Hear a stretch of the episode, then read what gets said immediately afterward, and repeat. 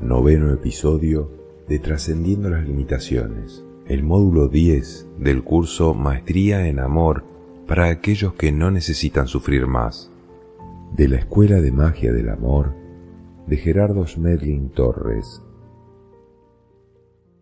Segunda parte del tema 9, limpiando la mente inconsciente. Aclaraciones. No nacemos con traumas. El trauma se adquiere a partir de las experiencias que sobrepasan nuestros umbrales instintivos. La mente hace una asociación entre el suceso y el peligro y lo graba inmediatamente como trauma. Me gustaría que recordáramos algo. La parte psicológica subconsciente comienza a formarse desde el mismo instante de la concepción. Por supuesto que cuando nace el niño ya lleva nueve meses de programaciones y durante esos nueve meses pueden haber sucedido muchas cosas. Y dentro de esas cosas, si los padres han tenido conflictos, dificultades, angustias, miedos, ya están en la mente subconsciente del niño. Y por supuesto que nace y empieza a manifestarse lo que ya se grabó en él a partir de la concepción. Recuerden que lo que entra en nosotros después del nacimiento es el espíritu inmortal, el del Hijo de Dios. Pero el del Hijo del Hombre, ese, está desde el mismo instante de la concepción formándose. Recuerden que el espíritu está compuesto por dos partes, una parte temporal, mente, que es el Hijo del Hombre, y una parte espiritual inmortal, que es el Hijo de Dios. El Hijo del Hombre empieza a contaminarse desde el mismo instante de la concepción, y por supuesto no es nada raro que nazca y ya veamos algunos problemas. Los traumas que están contigo son el resultado de la sumatoria del trauma del padre y de la madre y de las otras personas en el entorno. Es decir, no nacemos con traumas, los adultos le transmitimos los traumas a los niños y la razón por la cual se los transmitimos son dos aspectos muy sencillos. Uno asociado al destino que el mismo espíritu trae y otro asociado a que los padres no sabían en ese momento lo que estaba pasando. Hicieron lo mejor que sabían, pero era parte del destino transmitirle el trauma. Preguntas de comprensión antes de iniciar la limpieza del trauma. Primero, ¿para qué sirven inicialmente los traumas? Los traumas, las enfermedades, las dificultades de la vida no se solucionan luchando contra ellas. Necesito hacerme amigo de ellas, no verlas como algo malo, sino como algo necesario. Pregúntale a la enfermedad o al trauma ¿qué me estás enseñando? Porque tú eres muy valiosa para mí. Yo estoy dispuesto a aprender y cuando lo haya aprendido podrás irte a hacer tu trabajo a otra parte. Gracias por lo que me has permitido aprender. Se trabaja amorosamente porque si le hago resistencia, más se van a acentuar los problemas. Inicialmente sirven para sobrevivir en niveles de ignorancia, Mientras mis situaciones internas sean de defensa o de agresión, me comporto como animal y el trauma se hace necesario para mí. El trauma me está enseñando a volverme ser humano. Mientras mantengo miedos, reacciones agresivas o sistemas de defensa, no soy exactamente humano. Soy un animal racional, intelectual, bípedo parlante, Humano es aquel que ya dejó todo comportamiento animal y sus comportamientos son decididos, no reactivos. Los humanos empiezan realmente a partir del cuarto nivel de conciencia. Hasta el tercer nivel no hay exactamente humanos. Segundo, ¿cuál es el perjuicio real que producen los traumas? toda clase de limitaciones en los cuatro problemas humanos de relaciones, salud, economía y ubicación. Eso precisamente será lo que cause la saturación y así será como evolucionaremos espiritualmente. Tercero, ¿en qué momento ya no son necesarios los traumas? Cuando dejo de sufrir, ya no es necesario el ego, pero el trauma no es parte del ego, porque no es parte de la ignorancia, sino de las defensas. Para dejar el trauma es necesario dejar de defenderme.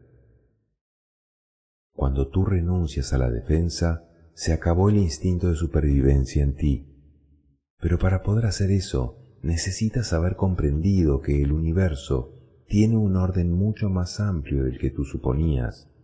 Necesitas haber comprendido la ley de correspondencia, la ley de afinidad, para saber que la paz se relaciona con la paz y que si estás en paz no eres afín con la violencia y la defensa será innecesaria. Los ángeles te van a apartar de las situaciones de riesgo porque tú ya eres un ser de paz. Si eres un ser de pelea, los ángeles te llevan donde haya pelea. Esto tiene que ver con la herramienta del respeto hacia todos los seres vivientes del universo en pensamiento, palabra y obra que va a generar una nueva correspondencia de paz-armonía en lugar de la agresión-defensa. Si una persona te está agrediendo mentalmente, conscientemente dile lo que quiere oír. Eso se llama neutralizar, es una técnica de maestría. No le hagas resistencia. Si te defiendes, te atacan más.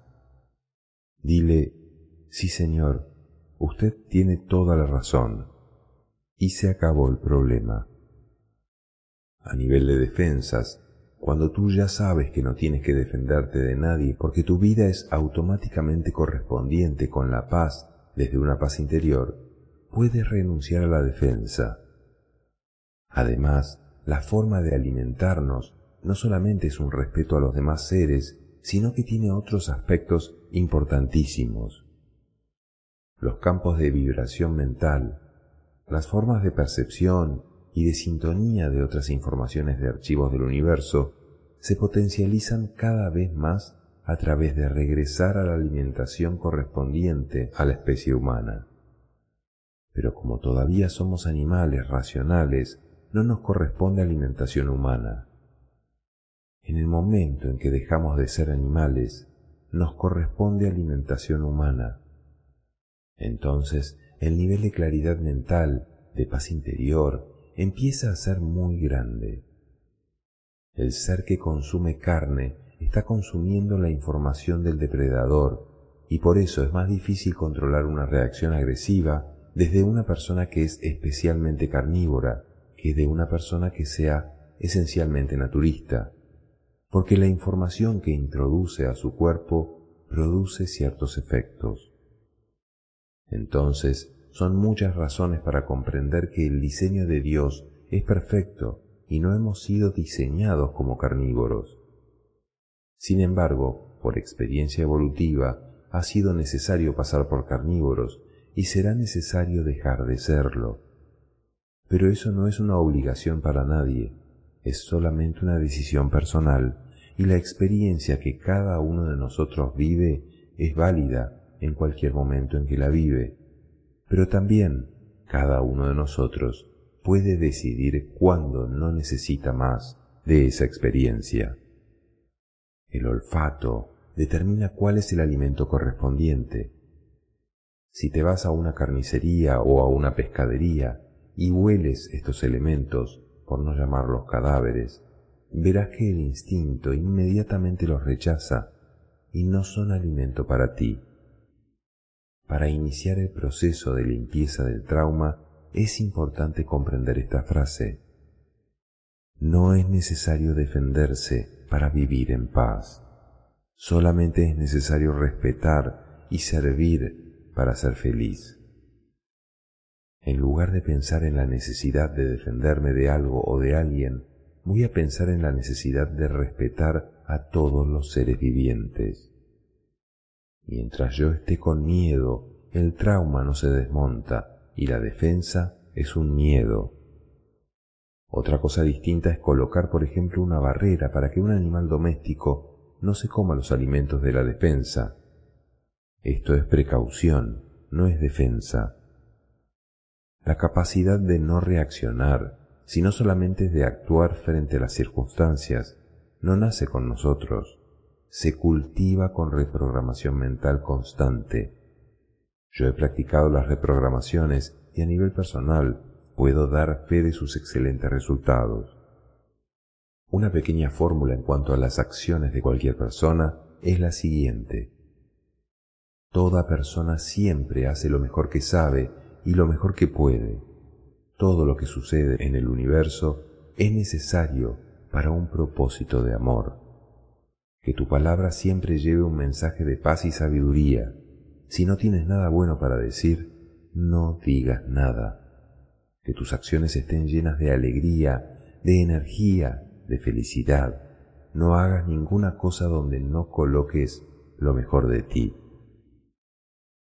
Para trabajar los cuatro reyes traumáticos, vamos a hacer unas preguntas que son estrictamente de orden individual. Vas a tomar unos minutos de introspección, de reflexionar internamente, sin tratar de evadirme ni engañarme. Las conclusiones que vamos a sacar del ejercicio no las vas a compartir con nadie, será solo para ti. Por lo tanto, date la oportunidad de trabajar profundamente en la búsqueda del rey porque si encuentras al rey y le das jaque mate, se acaba el juego defensivo. 1. ¿Ante qué podrías sentir el máximo nivel de angustia? Esta pregunta tiene que ver con perder algo valioso para ti. Por ejemplo, perder lo necesario para el sustento, el trabajo, la casa, no te van a devolver un dinero que prestaste. Puede ser una pérdida material o una pérdida personal. Una cosa es que una persona muera y otra distinta es que esa misma persona te abandone sin morirse. En el morir hay más una sensación de pérdida, porque la persona no es responsable. 2. ¿Qué sería lo peor que podrías enfrentar en tu vida? Por ejemplo, hablar en público. Aquí también puede haber angustia. Lo que puede variar es el evento. Puede ser la persona que siente angustia porque está llegando a la menopausia y ya no puede tener hijos. Puede ser por miedo a enfrentarse a la vida solo o por miedo al abandono. 3. ¿Qué sería lo que más tristeza te podría causar en tu vida? Puede ser decepción por alguien o por algo. Aquí está el miedo al abandono. 4. ¿Qué situación podría generar en ti un máximo estado de terror?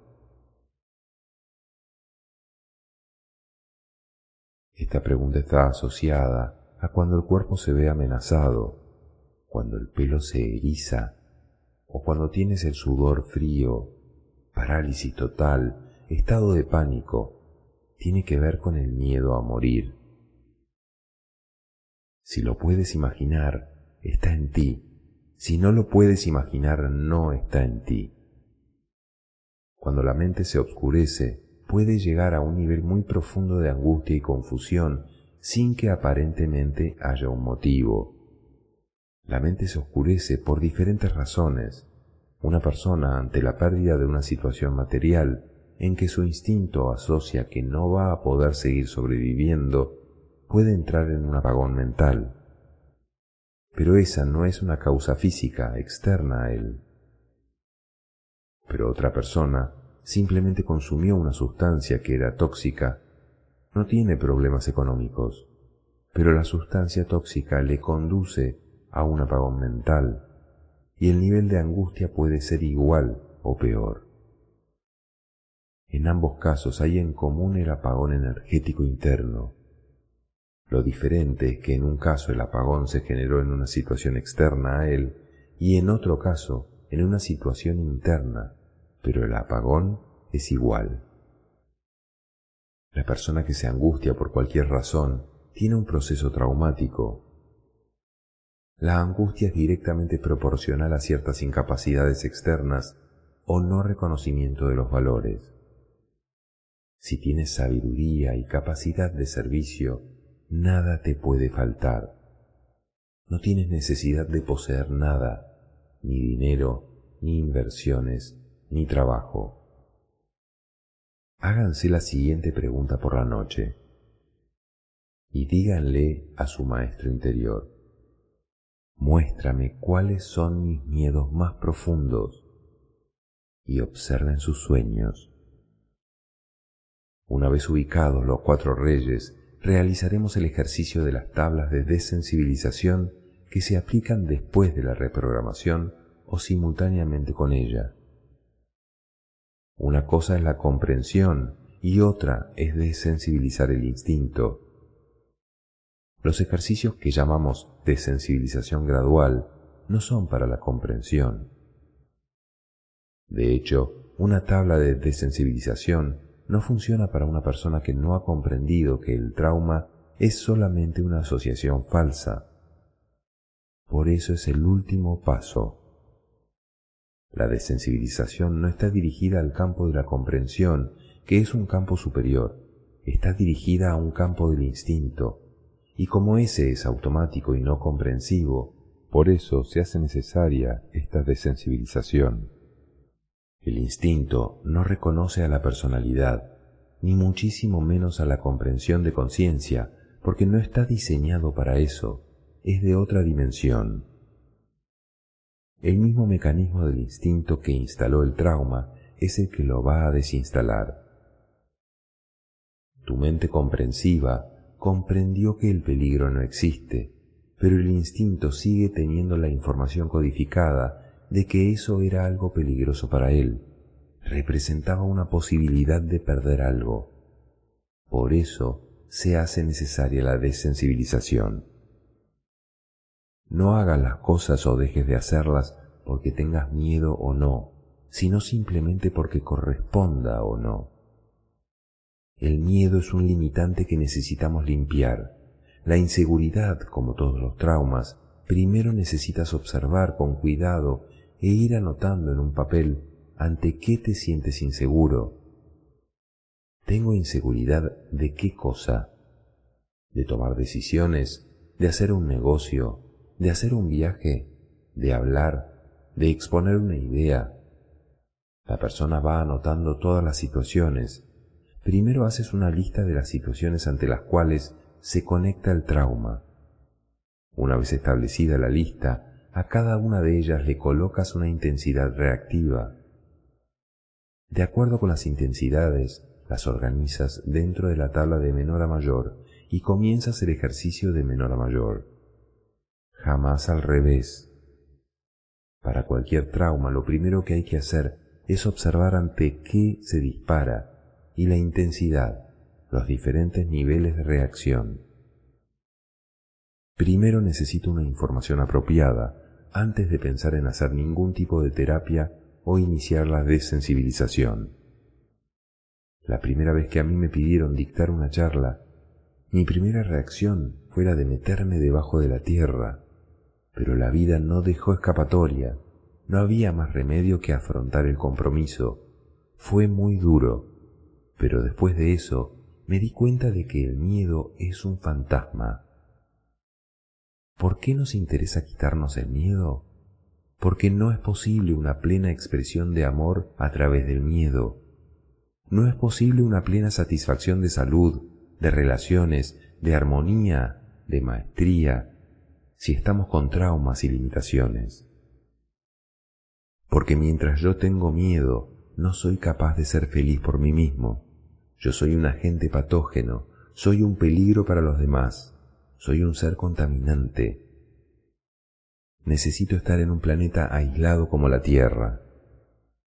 Estamos haciendo todos estos trabajos de desarrollo espiritual y limpieza mental para primero poder tener una vida plena y satisfactoria como corresponde a los hijos de Dios, y segundo, para poder ser seres útiles en el universo que sean capaces de servir a los demás, de amar, de hacer excelentes relaciones, y no todos los conflictos que tenemos nosotros en la Tierra, porque todos esos conflictos no son productos sino de dos cosas, de las falsas creencias y de las reacciones traumáticas.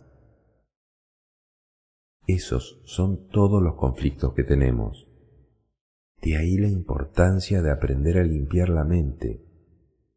Esto es el máximo ejercicio de desarrollo espiritual, porque es alcanzar la paz absoluta del espíritu. Hagan los ejercicios. Una vez ubicado el rey, dediquen un tiempo a observarse a ustedes mismos. Llevan una libretita en el bolsillo y cada vez que se enfrenten a una situación que conecte ese trauma, anoten qué tipo de situación fue y qué fue lo que pasó. Una vez se hayan observado bastante, entonces anoten las intensidades reactivas. Una vez hecho eso, lo organizan en una tabla de menor a mayor y después, cuando sea el caso, contraten a una persona que los ayude.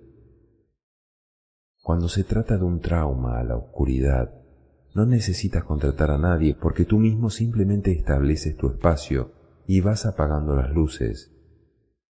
Pero cuando se trata de traumas de susceptibilidad, donde tú te ofendes, traumas de proteccionismo, traumas de autodestrucción, necesitas la ayuda de alguien que va a ser el terapeuta. Esa persona va a hacer el ejercicio de estar todos los días tocando el trauma hasta que tú puedas quitártelo. En otros casos, no necesitas contratar a nadie porque ya tienes entrenadores permanentes todos los días.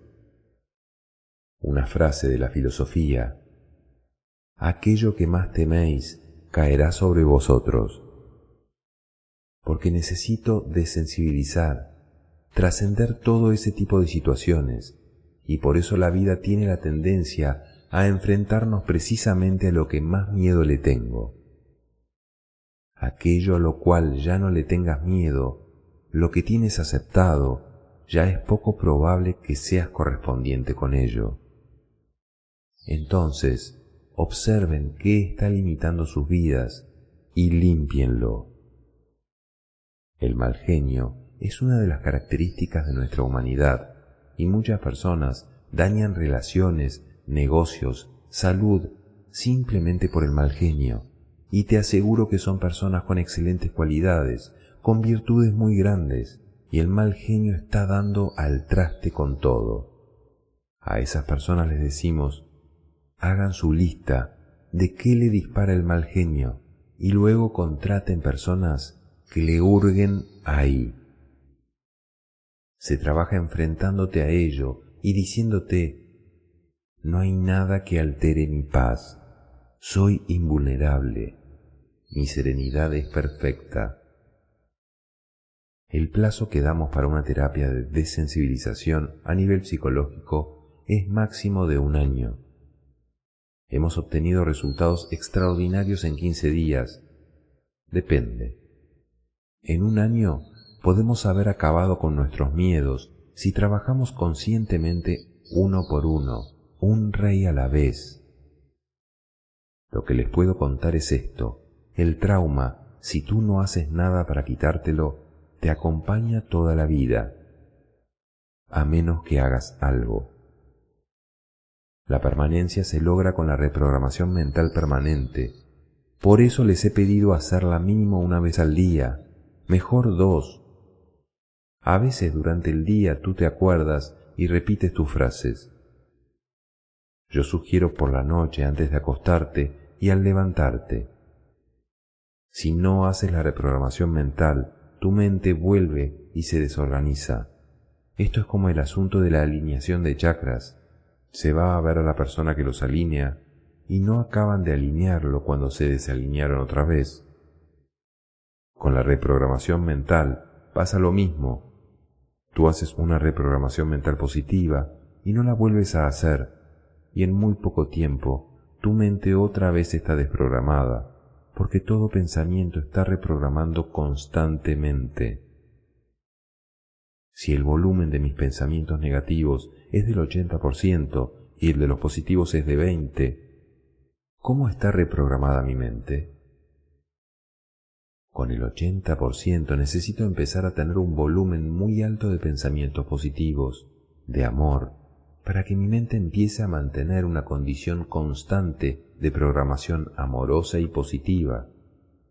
Por eso es que les sugiero hacer esto con mucha frecuencia. Conclusiones. El trauma es una de las causas del fracaso de los seres humanos, por las grandes limitaciones que produce, que evita que aprovechemos las mejores oportunidades que la vida nos da. El trauma es necesario en los estados profundos de ignorancia. Cuando no tengo comprensión, es necesario el trauma. Desde el instinto solo hay dos opciones, huir o pelear, pero ninguna de las dos deja paz. Para no tener necesidad de emplear esas opciones, necesito tener un nivel de comprensión de desarrollo espiritual superior, y ahí el trauma se hace innecesario. Renunciar a defenderse y decidir respetar hacen innecesario al trauma.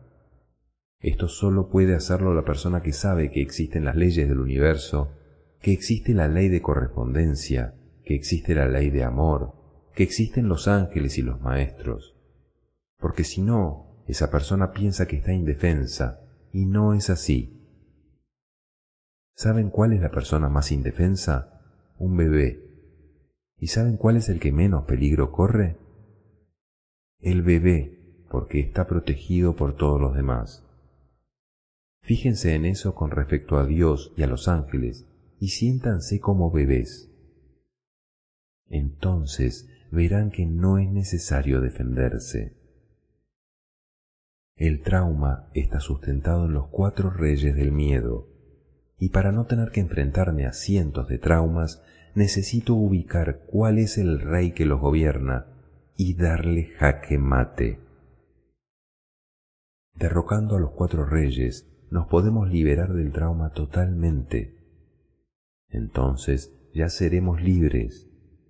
Vamos a entregarle el reino al gobierno del amor, el niño interior.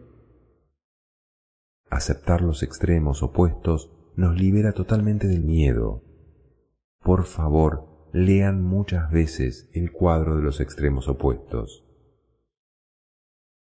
Práctica de comprensión del tema 9. 1. ¿Cómo puede el trauma limitar tu desarrollo espiritual? El trauma paraliza, consume energía vital, limita el uso de la comprensión, nos lleva a las zonas oscuras de la mente si una persona trabaja profundamente con el ejercicio de reprogramación y de sensibilización, llega el momento en que les aseguro que no será capaz de sentir nada. Tendrá una paz total frente a cualquier cosa, y lo único que podrá observar es que las personas o los sucesos a su alrededor van transcurriendo como transcurre una película, sin que lo afecte para nada y sin que él deje de tomar las acciones que correspondan es una maravillosa sensación interior de paz y de armonía que te da a ti la capacidad de disponibilidad total de todas tus facultades. Estamos buscando eso. Se llama el maestro humano en sabiduría. 2. ¿Por qué el trauma es un obstáculo para la convivencia pacífica? Porque son reacciones descontroladas, irracionales e irreflexivas que nos llevan a dañar relaciones, negocios, salud, etc. 3. ¿En qué momento decidirías hacer algo para limpiar tu mente de traumas? Cuando te satures. El propósito del desarrollo espiritual es que cada uno de nosotros aprenda a limpiar su mente consciente y subconsciente por sí mismo. Necesitamos asumir nuestras vidas. El proceso de limpieza interior es nuestro trabajo humano y no hay ninguna persona que pueda hacer eso por nosotros. Podemos compartir información, podemos dar las herramientas, pero el trabajo es absolutamente personal individual e intransferible. 4. ¿Cómo puedes determinar la causa real de tus problemas personales? La causa real está en tu mente subconsciente y en tu mente consciente, en tu sistema de creencias. Afuera, en el mundo de la materia, no existe ningún tipo de problema. Lo único que existe afuera son solamente las correspondencias con lo que hay en tu interior. Afuera es como una película que se está proyectando desde tu proyector mental. Tú no puedes cambiar la imagen que ves en el espejo, tendrías que cambiar lo que se origina en ti. De ahí viene la frase de sabiduría, busca el reino de Dios dentro de ti y lo demás se te dará por añadidura. El discípulo es aquel que ya sabe dónde está el problema y se decide y se dispone a trabajar sobre sí mismo y renuncia definitivamente a trabajar sobre los demás. 5. ¿En qué momento renunciarías a defenderte? Defenderte es una forma de agredir. Para renunciar a defenderte necesitas haber comprendido cómo funciona el universo, que la vida tiene un origen perfecto e inmortal, que existe la ley de correspondencia y su derivación que es la ley de armonía, donde el amor se hace correspondiente con el amor, la paz se hace correspondiente con la paz, la abundancia con la abundancia. Pero también la violencia es correspondiente y afín con la violencia, el miedo con el miedo, la defensa con la defensa. Lo que necesitas es hacerte correspondiente y afín con la convivencia pacífica y armónica. Necesitas convertirte en un ser de paz, proyectar paz interior para encontrar paz en tu exterior. Y eso no podrás hacerlo a menos que renuncies a cualquier tipo de violencia o a cualquier forma de defensa. Además, puedes verificar la presencia de los ángeles y los maestros y su protección no luches por la paz, ni luches contra nada, porque entonces ya estás fuera de la paz. La paz se presenta cuando renuncias total y definitivamente a sentirte mal con lo que sucede a tu alrededor. Renunciar a defenderte tiene que ver con una condición mental del ser humano, que es la misma condición de la inocencia, como un bebé, o la pureza, un adulto que ya aprendió a limpiar su mente y tiene sabiduría. Renunciar a defenderse es la parte más profunda en el desarrollo espiritual, porque implica que yo me voy a soltar totalmente en manos de Dios. No me crean nada, verifiquen lo que ocurre cuando ustedes empiezan a expresar amor en pensamiento, palabra y obra porque si me creen, se fortalece el sistema de creencias. 6. ¿Cómo puedes saber que ya nadie más volverá a agredirte? Porque tú decides renunciar totalmente y definitivamente a la agresión, en pensamiento, palabra y obra. Si tus pensamientos, tus palabras y tus acciones son de amor, te aseguro que nunca jamás nadie volverá a agredirte. Aunque te parezca extraño, por favor, verifícalo. Un maestro humano de sabiduría enseña a través de su ejemplo de paz y armonía. Puede realizar cualquier función como cualquier otro ser humano. Bien puede ser médico, ingeniero, psicólogo, abogado, y hace su función con más eficiencia, con mayor sabiduría, con más calma, con más disponibilidad, con más claridad mental. Los maestros son seres absolutamente firmes, pero no agresivos. Tú puedes cometer todos los errores que quieras y el maestro te dirá, algún día lo lograrás. Pero no te agrede ni te invade 7. ¿Cómo instalarías en tu mente un programa de convivencia pacífica? Primero, adquiero información, el software. Después comienzo a instalarlo, a grabarlo en el pensamiento. Repito, imagino, visualizo, programo paz y armonía constantemente. Luego tengo que entrenarme con él para aprender a manejarlo. El entrenamiento en el manejo ya es pensamiento, palabra y obra. Entonces me haré correspondiente con vivir en un mundo de convivencia pacífica, total y absoluta. Mientras yo me ofenda, mientras yo no, mientras yo no sea feliz por mí mismo, mientras yo pierda mi paz, soy un peligro para los demás, un agente patógeno universal. Entonces necesito estar aislado. Así que aquí estamos aprendiendo a descontaminarnos por nosotros mismos, y eso se llama la limpieza de la mente, y es trabajo nuestro y de ninguna otra persona.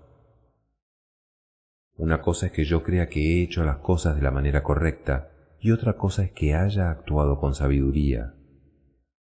Todos los seres humanos, sin excepción, cuando hacen algo, aunque sea un error o estén equivocados, es lo mejor que saben hacer con lo que tienen, con lo que pueden.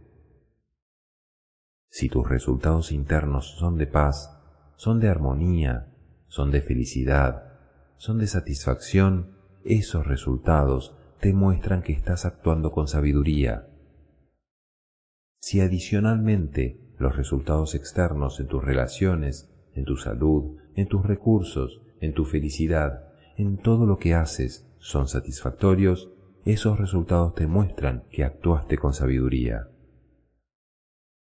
Pero si los resultados no son esos, por más que hayas hecho lo mejor que sabes hacer, claramente tienes que decir, hice lo mejor que podía con la ignorancia que tenía. Los resultados hablarán por ustedes, por sí solos. No hay nadie que tenga por qué juzgar o condenar a nadie, pero cada uno de nosotros puede conocer y medir sus propios resultados.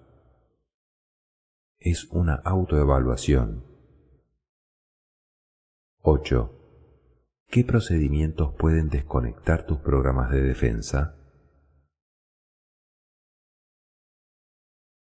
Que suba tu energía vital a la zona de luz, para que no te conectes con los programas oscuros. Como dicen los maestros, aquel que lleve siempre encendida la luz en su corazón, jamás encontrará sombras a su paso. Es mucho más práctica que entendimiento. Verifíquenlo.